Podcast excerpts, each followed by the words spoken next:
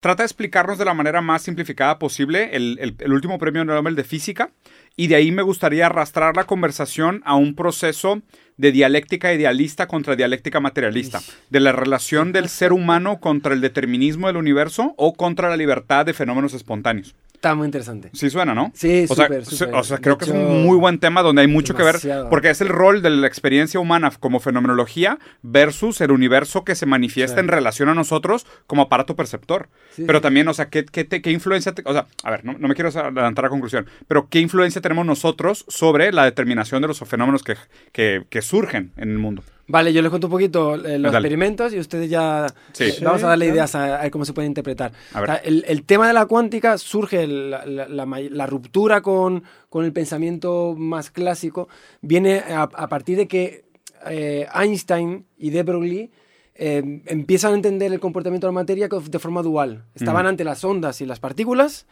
Einstein y de Broglie dicen, bueno, no, es lo mismo. Una onda es una partícula y una partícula es una onda. Sí.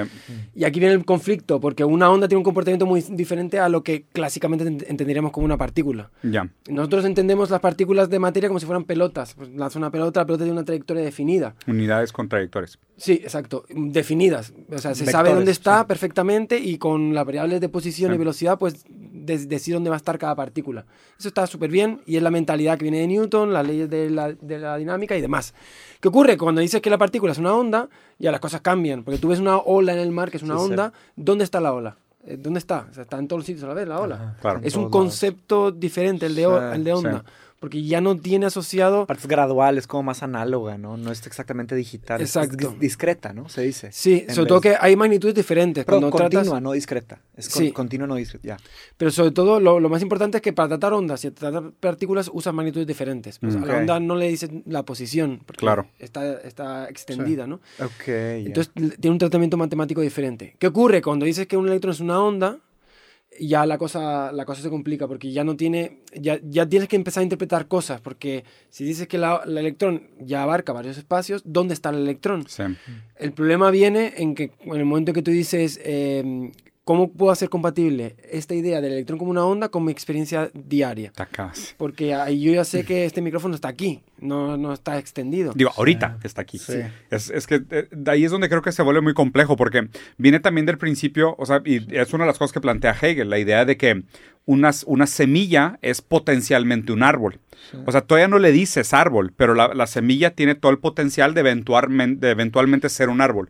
O sea, constituye en sí la potencia de ser algo, ¿no? Y la misma manera eso como... Lo dijo Aristóteles en realidad. o sea, Ah, bueno, pero sí. de hecho, qué raro, pero yo, yo leí esa recuperación de, la, de hablar de potencialidad como la dialéctica de cómo se desarrolla de la semilla al árbol. Más específico, pero la idea de la Va, potencialidad viene de no, no lo dudo, que, no, no lo dudo para nada. Pero a donde iba con esto también es de que, por ejemplo, el, lo que nosotros llamamos como sonido de lluvia. Lo que nosotros llamamos de sonido de lluvia es la suma del sonido individual de trillones de gotas.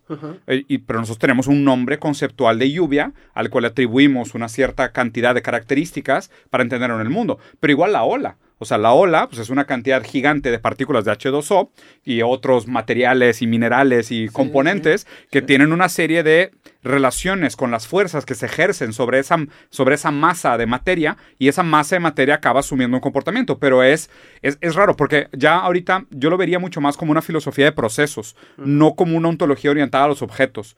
Porque en el momento que tú hablas de la ontología orientada a los objetos, tú tienes objetos de estudio, como el micrófono, el vaso, ¿sabes? La, el árbol, ¿no? Pero una ontología de procesos es como decir, pues es que nunca es, siempre es becoming. Ajá. O sea, nunca es, siempre es siendo.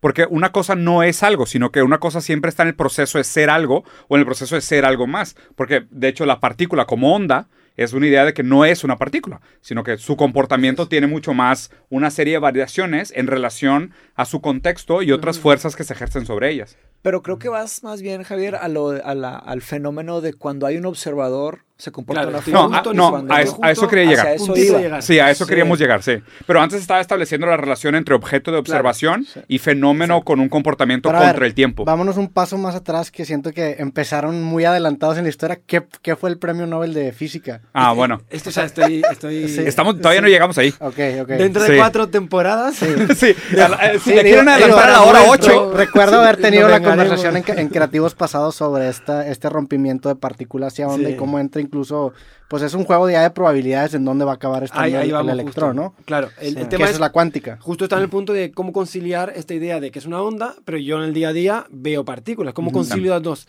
Y ahí está el, el verdadero cisma de la cuántica en cuanto a interpretaciones. Sí. La interpretación clásica que se dio, el de la escuela de Bohr y todos los creadores de la cuántica, Bohr, sí. Sí, ellos le dijeron, bueno, la forma de conciliar es, bueno, se comporta una onda hasta que yo mire. En ese momento, torna en partícula. Sí.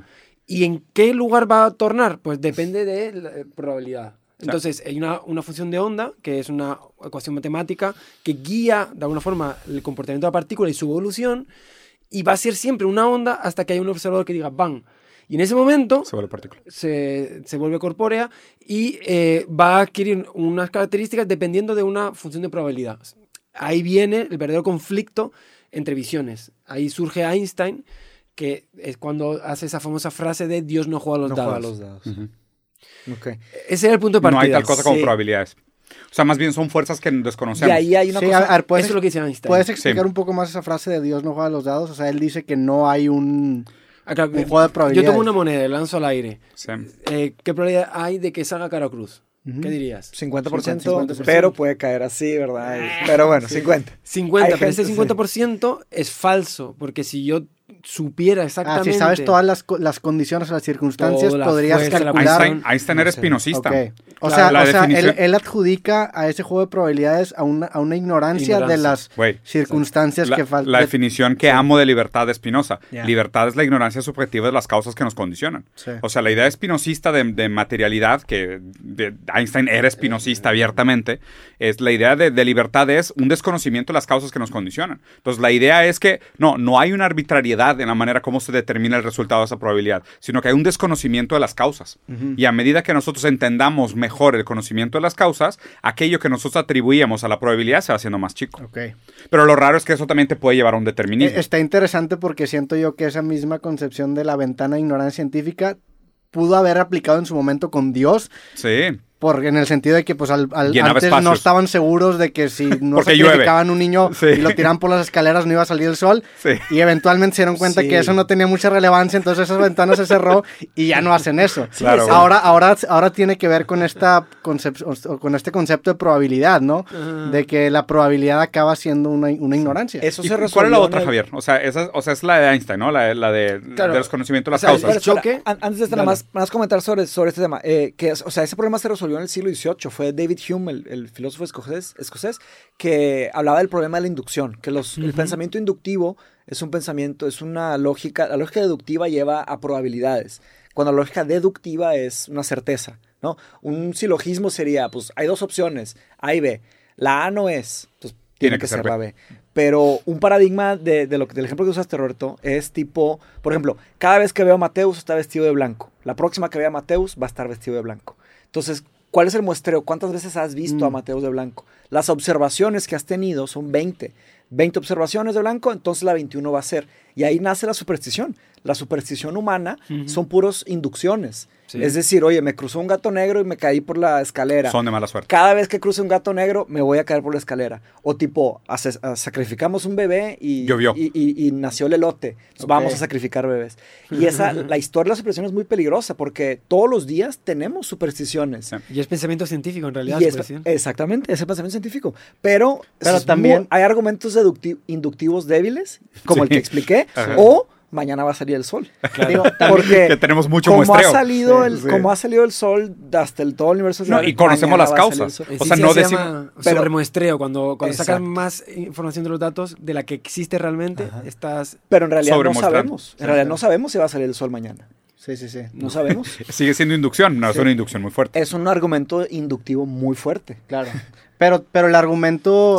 Paribus, El, ¿no? el argumento no Sí. solamente radica en que yo he visto que el sol salga cada mañana, sino que conocemos a grandes rasgos cómo funcionan De todas formas. los cuerpos. Enti- entiendo que hay una probabilidad, como así que hay una probabilidad mínima de que el micrófono de repente aparezca allá, de que el sol no salga mañana. No, no es eso. Es, es por ejemplo, eh, de pronto puede haber un fenómeno que no hemos observado Sí. en el universo una solar un hoyo flare negro y la madre, y de no repente el sol sale cada dos días. Sí, sí, sí. ¿Sabes? O sea, son, es que en verdad el, el- el futuro es inexplicable. O sea, no sabemos que sí. También nuestro, Otro- nuestro muestreo, na- nadie nos garantiza que es una muestra significativa. de la- Esa es Exactamente. O sea, cosa. si le aplicas el Sí. acercamiento probabilístico, pues a lo mejor has visto, has visto causa. 10.000 días, que para Sí. ti son muchos, Exactamente. pero para el universo es algo que no representa una una, muestra significativa. Exactamente. Sí. Y la otra es el- los elementos, o sea, el cobre, ¿no? O sea, el, el cobre es un buen conductor el- el- eléctrico.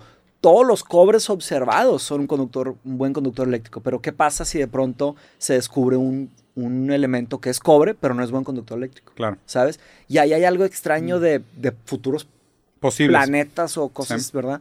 Pero, hasta- o sea, o de que el, el- ¿cómo sería? La madera flota, ¿verdad? Sí.